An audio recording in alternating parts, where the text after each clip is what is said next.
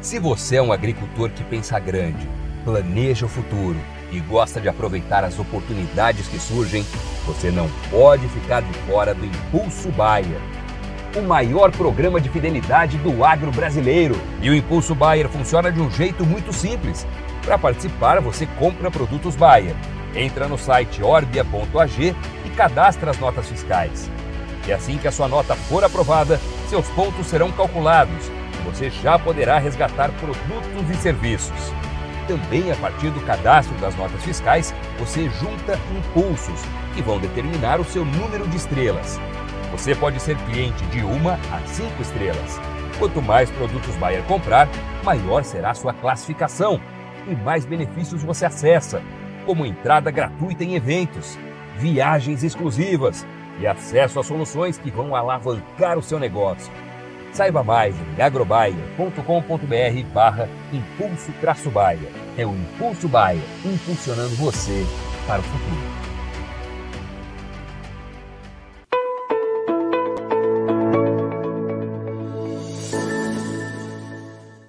Tese do marco temporal foi rejeitada. Como é que as coisas caminham agora? O que está vigente, o que vai acontecer de fato, é que depois dos vetos, a lei volta, o projeto volta ao Congresso Nacional, onde a Frente Parlamentar da Agropecuária já prometeu que os vetos serão. É, é, pauta de derrubada no Congresso, uma vez que o setor produtivo e além da FPA, outras instituições se manifestaram apontando como um desrespeito não só ao Congresso Nacional e ao que se decidiu por lá, mas também à vontade popular em torno do marco temporal. Por isso, os vetos serão ou haverá um trabalho para derrubar esses vetos e a lei ser promulgada. Para nos ajudar a entender esse processo e de fato saber o que pode acontecer na prática, está conosco na manhã de hoje a doutora Luana Ruiz, que é advogada e mestre em Direito Constitucional, profunda conhecedora dessa questão, para nos ajudar então a entender os próximos passos. Doutora Luana, bom dia. Seja bem-vinda ao Bom Dia Agronegócio. É um prazer recebê-la. Muito bem, bom dia. Eu que agradeço mais uma vez por essa oportunidade por estar aqui podendo conversar com vocês e com todos aqueles que acompanham o trabalho que vocês desenvolvem, levando informações ao setor do agro, que é o setor que garante a estabilidade da balança comercial brasileira. E sendo o Brasil que pauta sua vida, o seu ar, o seu oxigênio, a sua economia no agro, é inadmissível pensar que nós estamos aqui mais uma vez discutindo segurança jurídica no campo. Este setor da economia, este setor produtivo, que deveria estar aí sendo totalmente amparado por todas as políticas públicas dos governos brasileiros, está aí se digladiando, tentando sobreviver com realidades políticas como é este exemplo do veto do presidente Lula, é, num contexto em que o agro não precisaria e não deveria estar passando por. Exatamente. Eu quero muito agradecer a deferência sobre o nosso trabalho, doutora Luana, porque de fato nosso nosso papel é esse: continuar ouvindo bons especialistas, como é o caso da senhora, para a gente trazer algum entendimento para nossa audiência, né? Que desde o final da última semana tem nos pedido muito sobre como as coisas caminham na sequência de uma possibilidade do veto. O veto veio na sexta-feira. Uh, o que, primeiro, doutora Luana, quais são os pontos de atenção sobre esses vetos que nós temos que ter a partir desse momento e como o processo corre a partir deste ponto? Bom, o ponto principal que se discute e que estava no projeto de lei, sem sombra de dúvidas, é a questão do marco temporal. O marco temporal está no rol dos artigos vetados, de todos os artigos da lei. Apenas nove permaneceram originais sem alterações, o restante todos foram alterados total ou parcialmente, vetados total ou parcialmente. E o marco principal ali é o marco temporal.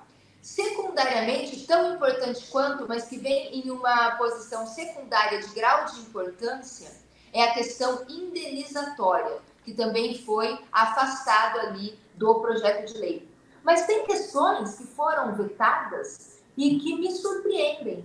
Por exemplo, vetar o artigo que prevê a participação dos entes federados no processo administrativo.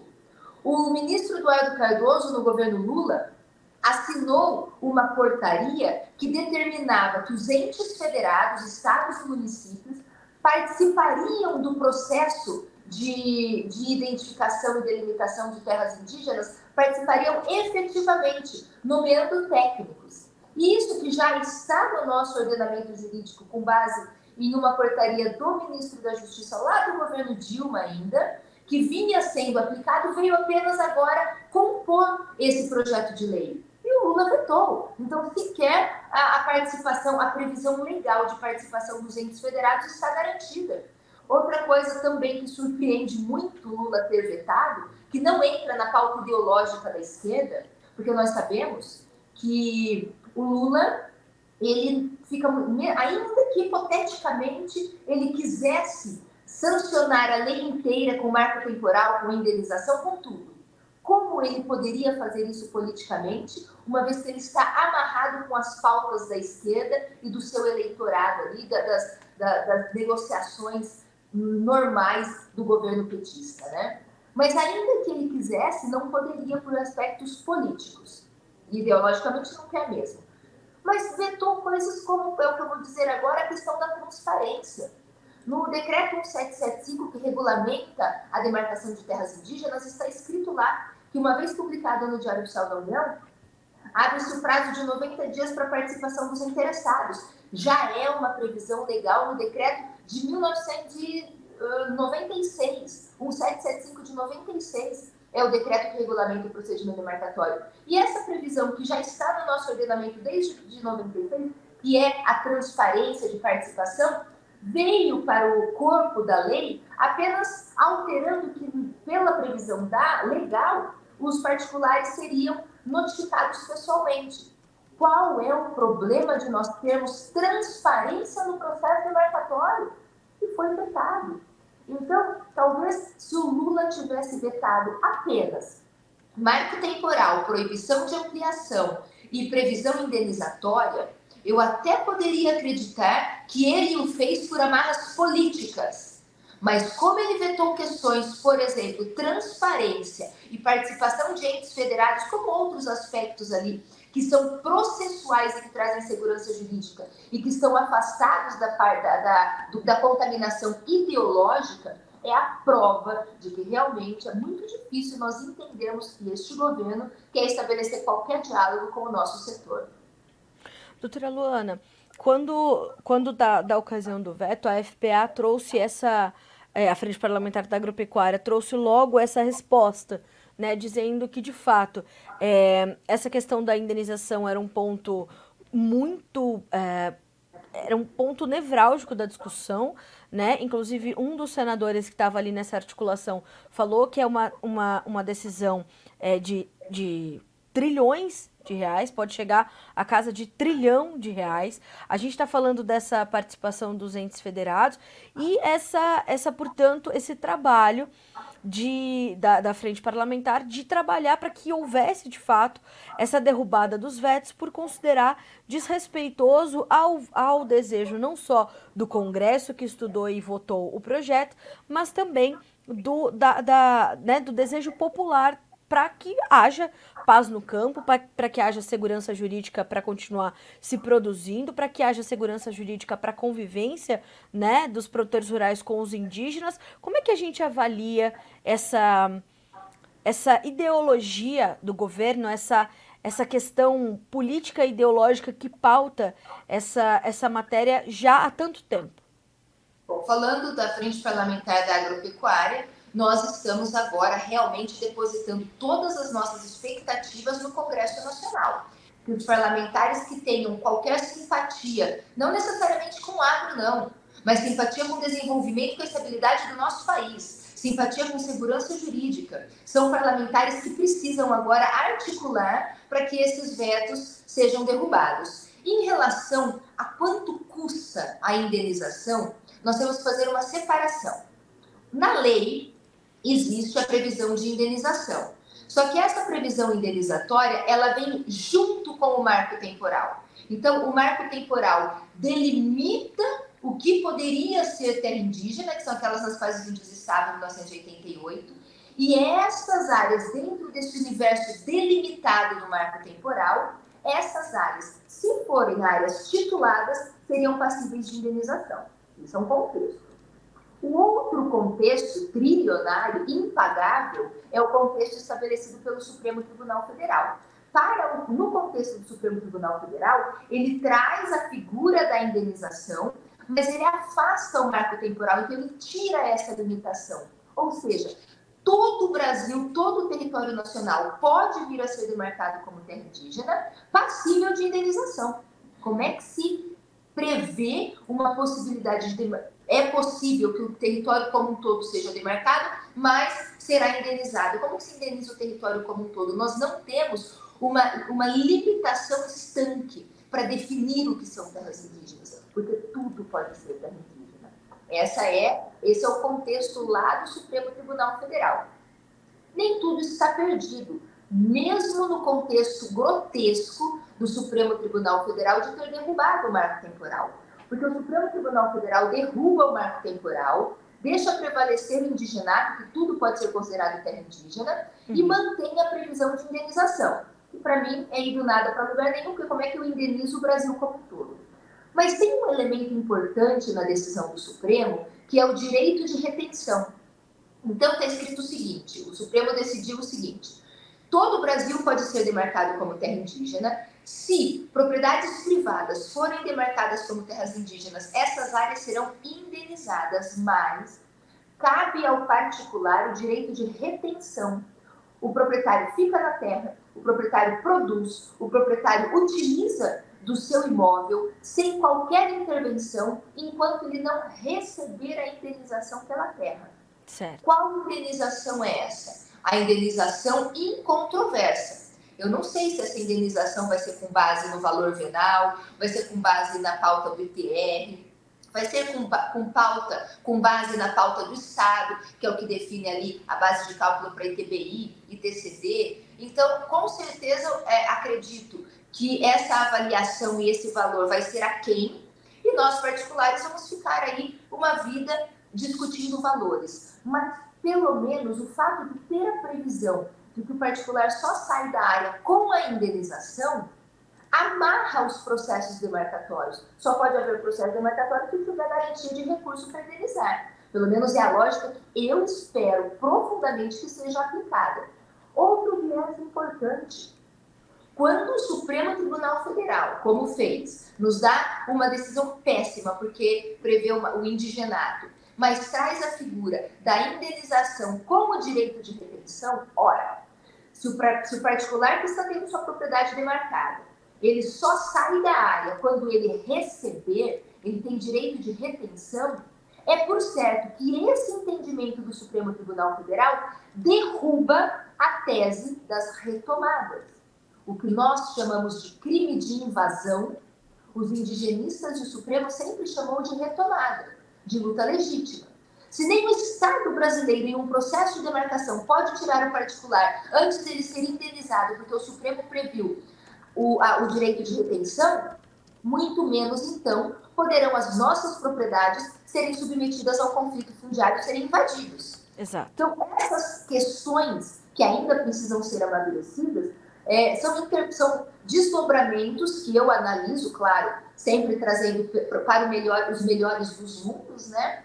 Então, por mais que a situação esteja muito ruim, ainda acredito que a gente consiga encontrar ali formas de contingenciamento de crise. Porque, Sim. da forma como colocado pelo Supremo, ou prevalecendo os vetos do presidente Lula, nós teremos aí crise constante no território nacional. Então, as nossas expectativas todas estão nas mãos dos nossos parlamentares hoje para a derrubada desses vetos e em uma lucidez e alguma sanidade dos nossos ministros para pegar aquele estrago que já foi feito e trazer contornos que ainda são possíveis, pegar aquela decisão do Supremo e trazer contornos ali que estanquem o caos. A senhora imagina que poderá haver um, um tempo longo para a discussão e para o debate desses vetos e a, e a, possível derrubada deles no Congresso, doutora Luana? Ou o tempo acaba sendo um pouco mais ajustado por todo, toda a discussão que já houve, tendo inclusive passado pela presidência o projeto? Acredito que quanto mais se depura, mais longo vai ficando o processo. Nós tivemos uma agilidade considerável no primeiro momento, quando foi votada a medida de urgência na Câmara. Depois nós tivemos uma célere aprovação na Câmara, foi para o Senado, foi muito rápida a votação pela Comissão da Agropecuária no Senado Federal, é, foi para o Senado. Foi muito rápida a votação no Senado Federal pela Comissão da Agricultura, foi rápida a votação pela CCJ e foi rápida agora essa votação. Então, é, está sendo um processo fluido. Só que com o veto, a discussão ela fica mais depurada. Então, eu acredito que como fica mais complexo, porque olha só, a esquerda, ela ela não impôs tantos obstáculos. Por quê? Porque eles ainda tinham alguma barreira final, que era o veto do presidente Lula. Agora não tem mais. Então, creio eu que daqui para frente nós teremos mais resistência da, do governo, dos governistas, do que tivemos nos momentos anteriores, porque eles ainda tinham lá uma luz no fim do túnel, que era aí o veto do presidente Lula. Em relação à celeridade no Supremo Tribunal Federal, porque nós precisamos que o que foi decidido no Supremo Tribunal Federal tenha um trânsito em julgado para poder ter alguma efetividade. Hoje, eu, nos processos que eu atuo, eu vejo Defensoria Pública da União, Ministério Público Federal, a própria FUNAI não, aquela decisão do Supremo ela não está, não tem trânsito em julgado ainda, então todos os processos precisam permanecer suspensos por conta da liminar do ministro Edson Fachin, que determinou a suspensão nacional dos processos. Só que se nós pegarmos Raposa e Serra do Sol, o julgamento de Raposa e Serra do Sol foi ali em 2008 e 2009. O trânsito em julgado foi o trânsito em julgado com vencimento do prazo de ação decisória foi em 2019, foram quase 10 anos para transitar em julgado, que foi em 2017, trânsito em julgado, e venceu o prazo de dois anos para ações decisórias. Então, acredito que nós teremos aí, tanto no Congresso, por conta da, do que eu creio que virá de maior resistência, quanto no Supremo Tribunal Federal, para chegar no ponto de trânsito em julgado a decisão, creio eu que teremos algum período ainda assim pela frente. Doutora Luana, como é que uh, o produtor que está acompanhando esse, esse programa nesse momento?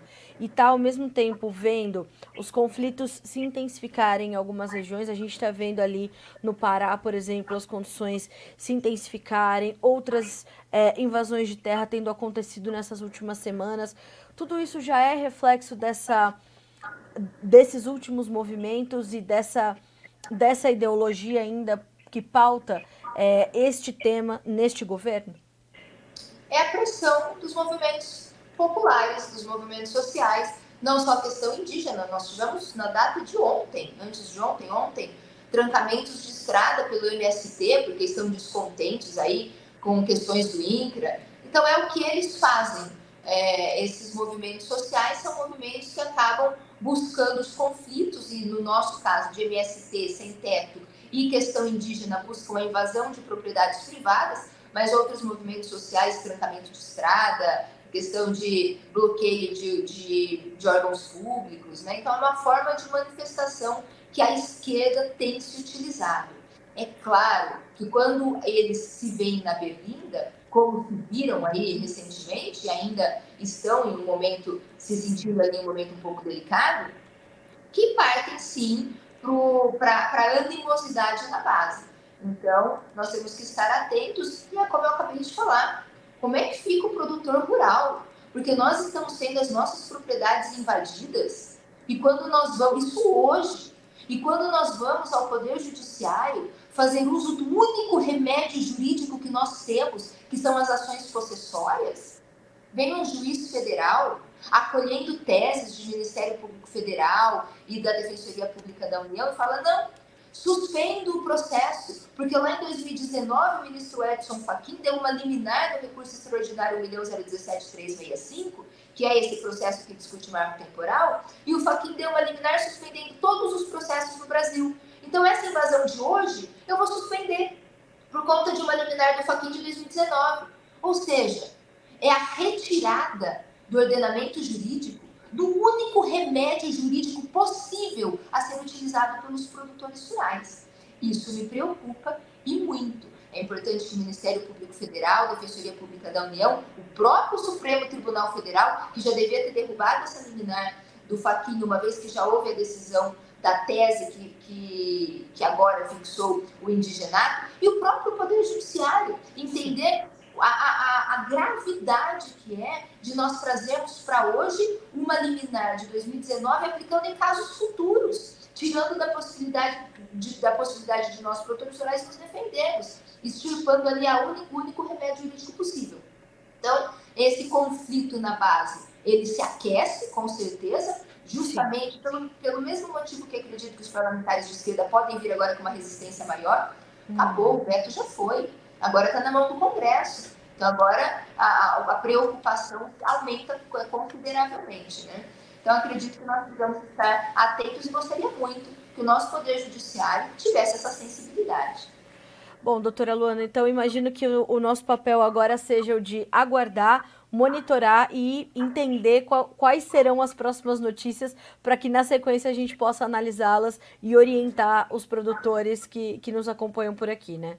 Exatamente, nesse meio termo, nesse meio tempo, né, os conflitos que forem aparecendo, os profissionais têm que ali agarrar os processos na unha para ver se a gente consegue um mínimo de sanidade para a manutenção da ordem. É verdade. Doutora Luana, eu agradeço demais pelos seus esclarecimentos, pela sua participação aqui conosco, determinante para a gente entender que momento é esse e com certeza continuaremos nos falando para atualizar esses dados e como é que vai ficar a lei efetivamente e que ela possa garantir segurança jurídica e paz no campo o quanto antes, não é? Que assim seja, eu também mais uma vez agradeço. Um bom dia a todos vocês.